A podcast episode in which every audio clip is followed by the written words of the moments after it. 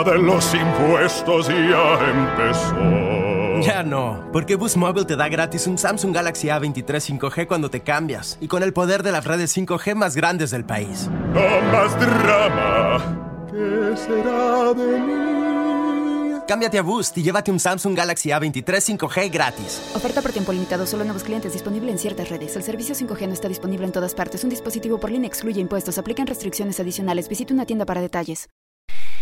Capítulo 3. Rodia no acepta la boda de su hermana con Lujin. Va bien, va bien, exclamó regocijado Sasimov al ver llegar a las dos mujeres. Hacía diez minutos que estaba allí ocupando el lugar de la víspera en el extremo del diván. Raskolnikov, sentado en el otro extremo, estaba totalmente vestido y se había lavado y peinado con cuidado, lo que no acostumbraba a hacer desde tiempo atrás. La habitación quedó llena de gente, pero Anastasia logró deslizarse detrás de los visitantes con el propósito de permanecer allí para enterarse de todo. Raskolnikov se encontraba muy mejorado, sobre todo en comparación con el día anterior, sin embargo su palidez era más acentuada y parecía triste y absorto en penosas reflexiones.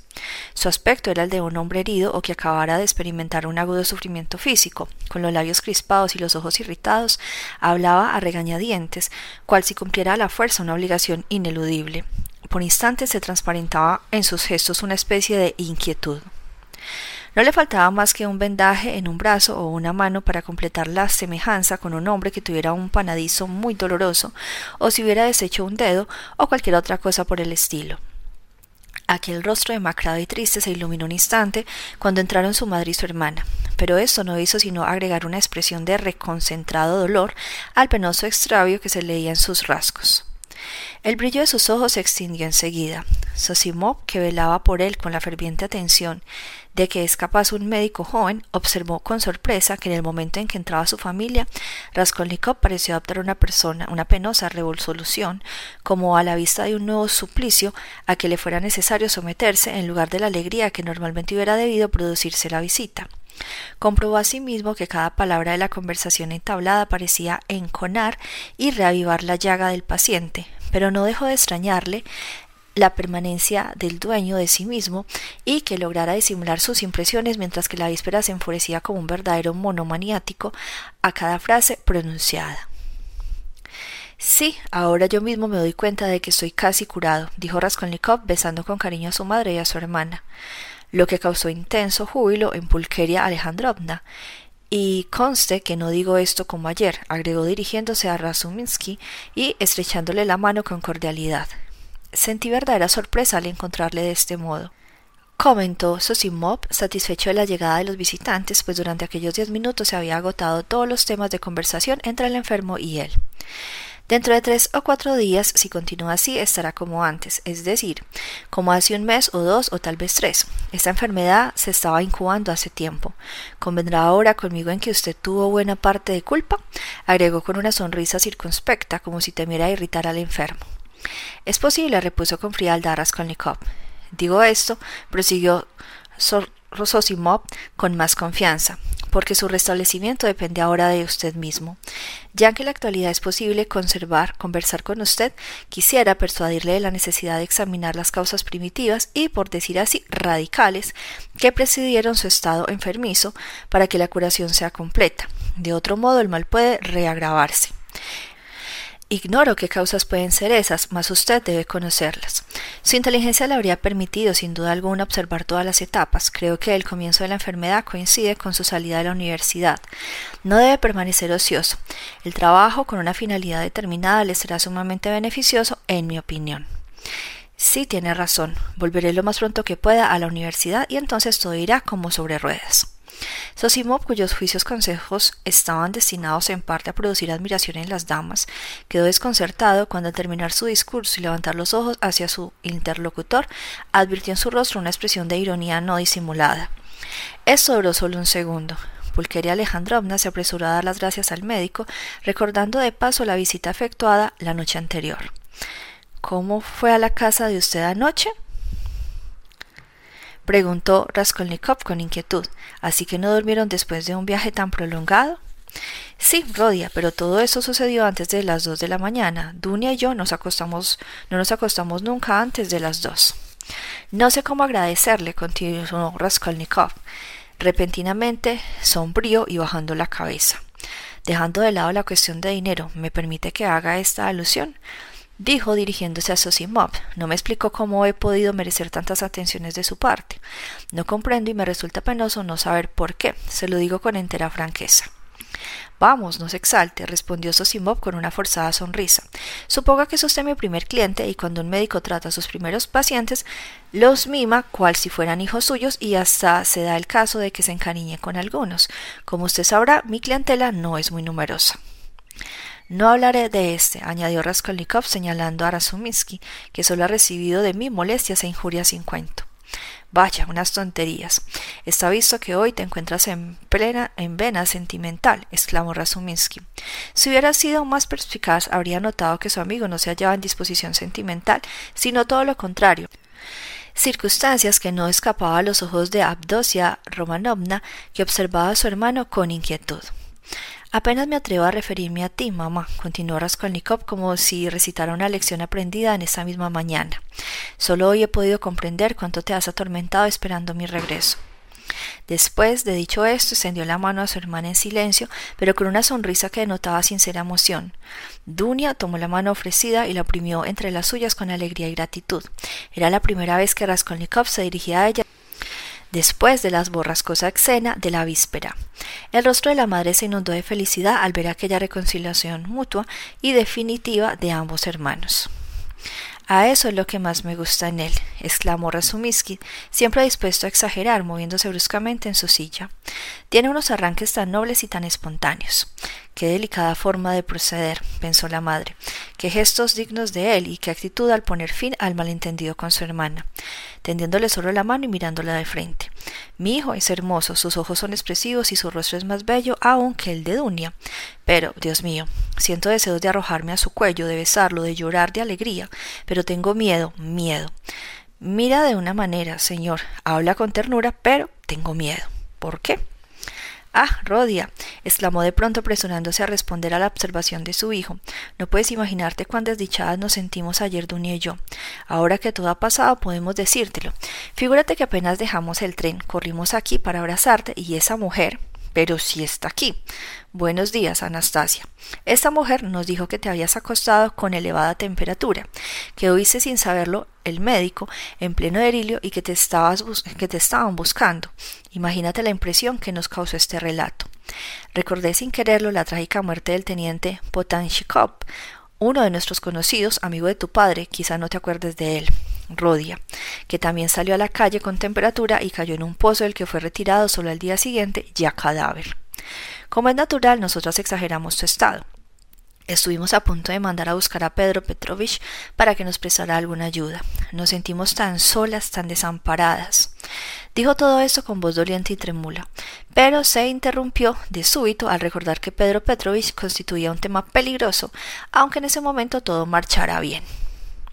Sí, sí, todo eso es muy lamentable, murmuró Raskolnikov, pero con tal indiferencia, tal desgano, que Dunia lo miró con estupor. ¿Qué quería decir? Continuó haciendo un esfuerzo para coordinar sus ideas. Ah, sí, no vayas a creer, mamá, ni tú tampoco, Dunia, que no había pensado en ir a veros hoy sin esperar que vinieres vosotras primero. ¿Por qué dices eso, Rodia? exclamó Pulqueria Alejandrovna con asombro. ¿Se cree obligado a respondernos? pensó Dunia hace las paces y pide disculpas como si se desempeñara una obligación o como si recitara una lección aprendida de memoria. Apenas me desperté quise ir a veros, pero me vi impedido por la cuestión de la ropa. Olvidé decir a Anastasia ayer que limpiara esas manchas de sangre. Recién ahora pude vestirme. ¿Sangre? ¿Qué sangre? inquirió Pulqueria Alejandrovna. No es nada, no te inquietes, mamá. Ayer, como titubeaba un poco al marchar débil todavía, tropecé con un hombre herido, un funcionario. Estaba delirando. ¿Delirabas? Pero lo recuerdo todo, interrumpió Razuminsky. Es cierto, repuso Raskolnikov, algo preocupado.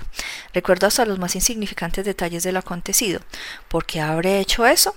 ¿Por qué habré ido allí y habré obrado de la forma en que lo hice? No puedo explicármelo con claridad. Es un fenómeno bien conocido, interminó Sosimov.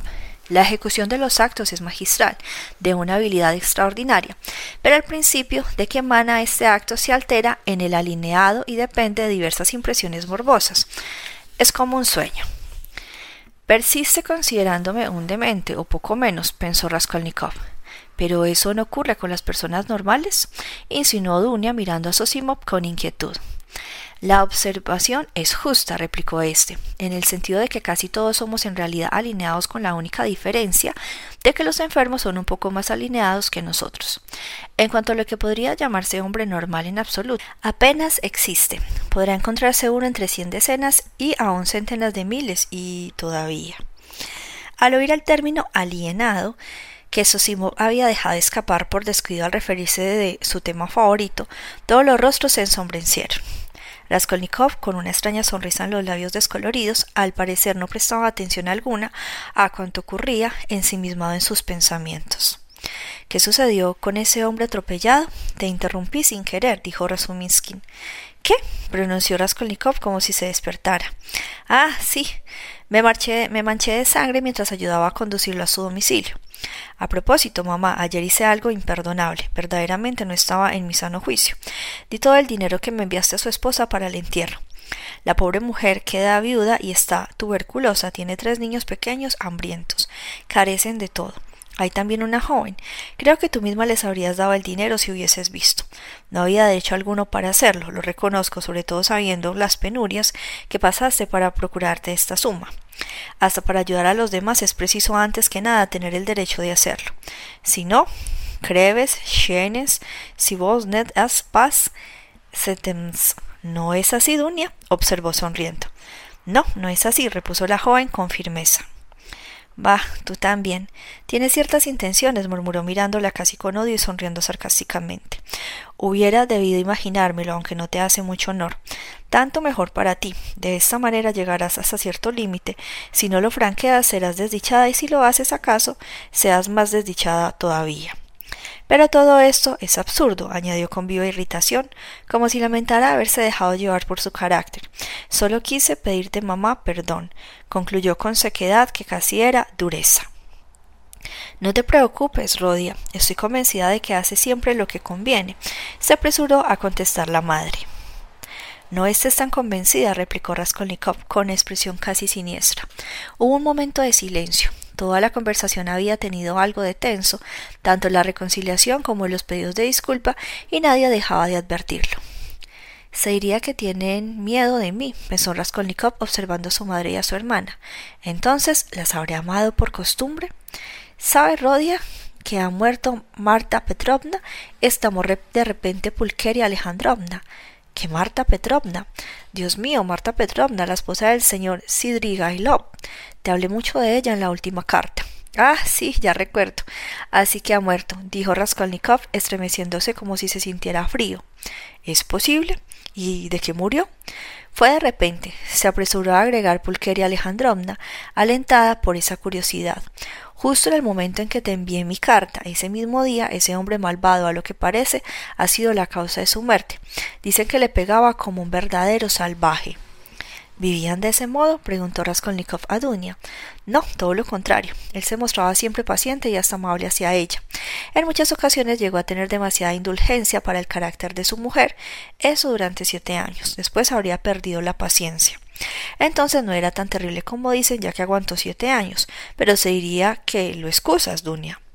No, de ningún modo, es un individuo abominable, no puedo imaginarme hombre más repulsivo que él, dijo la joven casi temblando y arrugando el entrecejo como al recuerdo de algo abyecto. Sucedió por la mañana. Prosiguió Pulqueria Alejandrovna. Después de una escena terrible, Marta Petrovna hizo enganchar para trasladarse a la ciudad por la tarde, como hacía siempre que se peleaba con su esposo. Almorzó con un buen apetito, a pesar de que Sidrigailov le había pegado, y de inmediato tomó un baño frío como tenía por costumbre hacer diariamente. Apenas entró en el agua quedó fulminada por un ataque de apoplejía. No es de extrañar, dijo Sosimov. ¿El marido la ha castigado mucho? Vamos, no nos interesan esos detalles, replicó Dunia. Pero en definitiva, mamá, ¿por qué tienes que andar refiriendo a estos, todos estos chismes? dijo de pronto Raskolnikov con irritación que nada hacía prever. Ah, querido, no sabía de qué hablar. Dejó escapar la madre. Sí, ya veo. Todos ustedes tienen miedo de mí, ¿no es cierto? exclamó Raskolnikov con una mueca que hizo parecer a una sonrisa. Esa es la verdad, en efecto, declaró Dunia clavando sus ojos en los de su hermano con severa expresión. Al subir la escalera, mamá llegó hasta a hacer la señal de la cruz. Tanto miedo tenía. El rostro de Raskolnikov se crispó como en el momento de una crisis nerviosa. Ah, ¿qué dices, Dunia? No te enfades, Rodia, te lo ruego. ¿Por qué le has dicho eso, hija mía? balbuceó consternada Pulquería Alejandrovna. Durante el viaje en el tren no cesaba de repetirme que pronto volveríamos a vernos, que hablaríamos de todas nuestras cosas. Era tan feliz que el trayecto me pareció corto. Pero, ¿qué digo? Ahora también soy feliz. No tienes razón, Dunia. Soy feliz nada más que al verte, Rodia. Basta, mamá, murmuró Raskolnikov visiblemente agitado y sin mirarla le estrechó la mano. Ya tendremos oportunidades sobradas de hablar. Al decir estas palabras experimentó una sensación horrible de vacío en el corazón, palideciendo como un muerto, de nuevo invadía su ser el frío mortal de horas pasadas, sintiendo que terminaba de decir una espantosa mentira. No solo no podría hablar jamás con el corazón en la mano, sino que ni siquiera podría hablar de cualquier cosa que fuera con persona alguna. La impresión fue tan violenta que por un momento olvidó cuando lo, lo rodeaba y levantándose del diván se dirigió hacia la puerta sin mirar a nadie. ¿Qué haces? gritó Razumiskin tomándolo de un brazo. Raskolnikov se sentó de nuevo y miró silenciosamente en derredor suyo. Todos lo contemplaban con estupefacción y asombro. Qué fastidiosos son ustedes, exclamó pronto. Digan algo de una vez, ¿por qué se quedan así? Vamos, hablen. Vamos a conversar. Estamos reunidos y no decimos una palabra. Digan algo. Dios sea loado. Pensé que iba a repetírselo de anoche, dijo Pulqueria Alejandrovna, persignándose. ¿Qué tienes? preguntó con desconfianza Abdosia Romanovna. Nada, acabo de acordarme de una tontería, repuso Raskolnikov echándose a reír con falsa alegría. Vamos, si es una tontería, menos mal, pero yo temía, murmuró Sosimov levantándose del sofá. Debo irme, volveré luego, si puedo. Saludando cortésmente a las presentes, se retiró. Qué hombre excelente, observó Pulqueria Alejandrovna. Sí, un buen hombre, magnífico, culto, instruido, inteligente, afirmó Raskolnikov con un entusiasmo y una vivacidad poco habitual de él. No recuerdo dónde lo vi antes de mi enfermedad, creo haberlo conocido en alguna oportunidad anterior. Este también es un hombre excelente, dijo señalando con un movimiento de cabeza a Razuminskin. ¿No es cierto, Dunia, que es muy simpático? En efecto, respondió la joven. Bah, qué cosas se te ocurren, exclamó Razumiskin a todas luces confuso y enrojeciendo hasta la raíz de los cabellos. Pulqueria Alejandrovna sonrió con dulzura y Raskolnikov soltó una carcajada sonora. Pero, ¿a dónde vas? Yo también tengo que hacer. Eso no es cierto, quédate. Que Sosimov se haya ido no es una razón para que tú también te marches. Te quedas aquí, pero, ¿qué hora es? ¿Ya son las doce? Dunia, qué bonito reloj. Vamos, hablen un poco. Parecen empeñados en que todo lo diga yo. Este reloj es un regalo de Marta Petrovna, respondió Dunia. Le costó muy caro, añadió Pulqueria Alejandrovna. Ah, sí, es un poco grande para ser de señora. Me gusta mucho esta forma, declaró Dunia. Entonces no es un regalo del novio, pensó Razuminskin regocijándose íntimamente, sin explicarse bien por qué. Creí que era un regalo de Lujin, insinuó Raskolnikov. No, todavía no ha regalado nada a Dunia. ¿Recuerdas, mamá, que yo también estuve enamorado y que quise casarme? dijo de pronto Raskolnikov a su madre, causándole cierto sobresalto por el imprevisto giro de la conversación y por el tono con que pronunció esas palabras. Ah, sí, hijo mío, repuso Pulqueria Alejandrovna, cambiando la mirada con su hija y con Razuminsky. ¿Qué podría decirles de eso? Apenas lo recuerdo yo mismo. Era una joven enfermiza, continuó con aire pensativo y sin levantar la vista del piso. Delicada y muy sensible, daba limosna a los pobres y no pensaba sino en el convento. Un día al hablarme de sus ideas y sus propósitos, se deshizo en lágrimas, lo recuerdo bien. Era más bien fea. En verdad, no sé qué fue lo que me atrajo hacia ella, tal vez el hecho de que siempre estuviese delicada. Creo que si hubiera sido coja o jorobada la habría querido más aún. Sonrió como un absorto en sus reflexiones y continuó. Fue algo así como un delirio de primavera. No, no fue solo un delirio de primavera, exclamó Dunia con vivacidad. Raskolnikov miró a su hermana, pero pareció no haber oído o comprendido sus palabras. Como en un sueño, se acercó a su madre besándola y volvió a sentarse en su lugar. ¿La amas todavía? preguntó emocionada Pulqueria Alejandrovna. ¿Ahora? Ah, te refieres a ella. No, todo pertenece al otro mundo para mí, es antiguo. Si hasta lo que me rodea me parece en ocasiones que se desarrolla en otra parte. Los miro uno a uno con profunda atención. A vosotros mismos os miro como si os encontrarías a mil leguas de distancia. Pero el diablo sabe por qué hablamos de esto. ¿Por qué me interrogáis? preguntó con, con despecho y comenzó a roerse las uñas en silencio, perdido de nuevo en su abstracción. Qué cuarto infame el tuyo, Rodia. Es una verdadera tumba, exclamó de improviso Pulqueria Alejandrovna, con el propósito de romper el penoso silencio. Estoy segura de que tu melancolía se debe en gran parte a este alojamiento. Mi alojamiento, murmuró Raskolnikov distraídamente. Sí, mi alojamiento ha contribuido también, lo he pensado. Pero si supieras qué extraña idea acabas de enunciar, mamá, agregó con enigmática expresión. El tono familiar de la conversación y la presencia de aquellos parientes a los cuales no oía desde hacía tres años estaban a punto de hacerle insoportable. Sin embargo, tenía que resolver un asunto de suma urgencia en una u otra forma, y desde la mañana al levantarse había resuelto hacerlo. Pensó en ello con verdadera alegría como en una escapatoria providencial.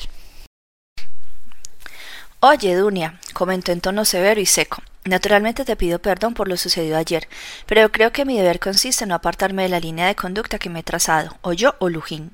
Quizá yo sea un individuo innoble, pero tú no debes serlo. Basta con uno. Si te casas con Lujín, dejaré de considerarte hermana mía desde el mismo instante de la boda. Rodia, Rodia. Volvemos a lo de ayer, exclamó Pulqueria Alejandrovna visiblemente angustiada. ¿Por qué persistes en considerarte un ser innoble? No puedo soportarlo. Ayer hiciste lo mismo. Hermano mío, replicó Dunia con firmeza e idéntica sequedad, todo reside en un error de tu parte. Anoche reflexioné, logrando descubrir en qué consiste ese error. Al parecer supones que me sacrifico por alguien, nada de eso. Me caso simplemente por mí misma, porque me resulta penoso vivir sola. No tengo necesidad de agregar que seré feliz si estoy en condiciones de ser útil a los míos, pero este no es el motivo principal. Está mintiendo, pensó Raskolnikov, royéndose las uñas con verdadero furor. Orgullosa, se niega a reconocer que quiere desempeñar el papel de bienhechora. Estos caracteres aman o detestan del mismo modo. Cuánto los execro a todos. En resumen, me caso con Pedro Petrovich porque de dos males optó por el menor, prosiguió Dunia. Estoy dispuesta a cumplir con lealtad todo cuanto espera de mí y por consiguiente no lo engaño. ¿Por qué te sonríes? Su faz estaba congestionada casi y sus ojos relampagueaban de ira.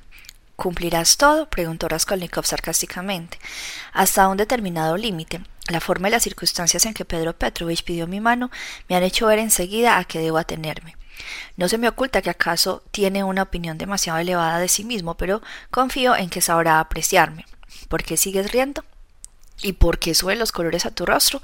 Mientes, hermana, mientes a sabiendas, por terquedad femenina, arreglas delante de mí las cosas a tu manera. No puedes estimar a Lujín, lo he visto y he hablado con él. En consecuencia te vendes por dinero. De cualquier manera procedes villanamente, pero observo con satisfacción que todavía sabes ruborizarte. No es cierto, no miento, exclamó Dunia perdiendo su sangre fría. No contraería enlace con él sin estar convencida de que me aprecia y me estima, no me casaría sin abrigar la firme convicción de que puedo estimarlo. Por suerte, puedo convencerme hoy mismo. Un matrimonio así no es una infamia como tú pretendes, pero aun cuando tuviera razón y en realidad me hubiese decidido a cometer esa infamia, ¿no sería una crueldad de tu parte hablarme de ese modo? ¿Por qué me exiges un heroísmo que acaso tú tampoco posees? Esto es despotismo, violencia. Si hago la infelicidad de alguien, que por lo menos sea solo la mía. Todavía no he asesinado a nadie. ¿Por qué me miras de esa manera? ¿Por qué palideces, Rodia? ¿Qué tienes, Rodia querido? Dios mío, lo martirizas. Has hecho que se desvanezca, exclamó Pulqueria Alejandrovna. No, no, qué tontería, no es nada. La cabeza que todavía no está muy firme. No es un desvanecimiento. Solo piensan en eso. Hm. ¿Qué iba a decir? Sí, por cualquier medio te convenceré hoy de que puedes estimarlo y que él te aprecia. ¿Esto es lo que has dicho? ¿Hoy o comprendí bien? Mamá, muéstrale a Rodia la carta de Pedro Petrovich. Con manos trémulas, Pulqueria Alejandrovna tendió la carta a su hijo. Raskolnikov la tomó con curiosidad, pero antes de abrirla miró a Dunia con sorpresa. Es raro, dijo lentamente como asaltado de súbito por un nuevo pensamiento. Me pregunto por qué he de preocuparme tanto. ¿Por qué todas estas discusiones? Cásate con quien te plazca. Habló como para sí mismo, aunque pronunciando las palabras en voz alta, y por un instante contempló a su hermana con cierta aprensión. Por fin abrió la carta y comenzó a leerla con detenimiento, y una vez terminada la releyó. Siempre con gran atención, Pulqueria Alejandrovna experimentaba enorme inquietud y todos aguardaban un estallido. Es sorprendente, pronunció el joven, después de un momento de reflexión, devolviendo la misiva a su madre y sin dirigirse a nadie en especial. Es abogado, tiene una vasta clientela, su conversación es amanerada y sus términos rebuscados, y sin embargo escribe como un iletrado. Hubo un movimiento general, nadie esperaba aquella salida. Todos escriben de ese modo, objetó Razumiskin. ¿Has leído esta carta? Sí. Se la mostramos, Rodia, para pedirle consejo, balbuceó confundida Pulqueria Alejandrovna. Es el estilo de los tribunales, irrumpió Razuminsky. De ese modo se redactan las actas judiciales. ¿De los tribunales? Sí, eso es, de Leguleyo. No es el estilo de un iletrado, sino el de un hombre de negocios. Pedro Petrovich no oculta que recibió escasa instrucción y se enorgullece de haberse abierto camino por sí solo. Intervino Abdosia Romanovna con un tanto, un tanto mortificada por el tono que afectaba a su hermano.